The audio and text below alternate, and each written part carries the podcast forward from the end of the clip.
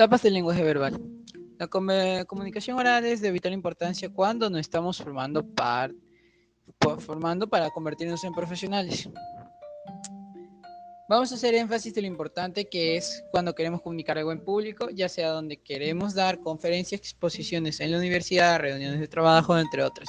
Evidentemente es más complejo compartir un mensaje a varias personas de manera efectiva y profesional, por eso en este, en este blog o artículo o podcast que estás leyendo en este momento, estás oyendo en este momento, disculpen, lo que pretendemos es dar a entender la comunicación oral de manera estratégica para que logremos transmitir mensajes en público de una forma más exitosa. La comunicación oral estratégica, es, aplicándolo en el campo de estrategia, porque la comunicación oral o verbal, también conocida como verbal, puede ser aplicada para diferentes usos, pero en este momento vamos a enfocarnos en lo estratégico, en lo que es convencer a alguien y que entienda que tu punto de vista está correcto. A, o sea, ampliando su punto de vista, porque a veces la mayor parte del tiempo las personas tienen un punto de vista y en ningún es erróneo, pero si se les da una comunicación adecuada, respetuosa y compleja, su punto de vista puede unirse al tuyo y se completa también su punto de vista. Está dividido, para que funcione correctamente, está dividido en tres etapas. La planeación, organización alineación y alineación. En la alineación tenemos que identificar los propósitos, por qué estamos haciendo esto. Luego idear, idear y seleccionar el tema es decir, saber de qué vamos a hablar.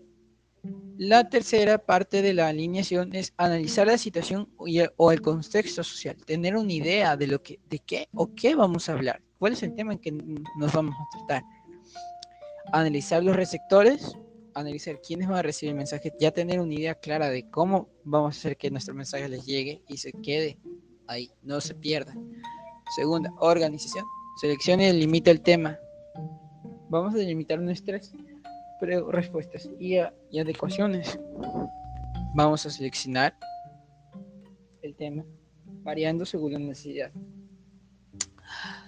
Segundo, organizar ideas. Organizamos nuestras ideas de manera adecuada, si es posible utilizando un gráfico de ideas, o un mapa mental, o un mapa de ideas. Estructuramos el mensaje, conformamos una estructura básica, simple, que facilite su entendimiento y nos ayude bastante a alcanzar al público. Generar materiales de apoyo verbales y visuales, tener algo a la mano con que complementar lo que estamos diciendo y mantener al público interesado. Selecciona y elabora introducciones y conclusiones. Tenemos que tener listo una introducción. 3. Interacción por la ponemos la aplicación de los conocimientos, habilidades, técnicas y actitudes y valores. Todo esto es necesario al momento de iniciar una comunicación estratégica. Muchas gracias.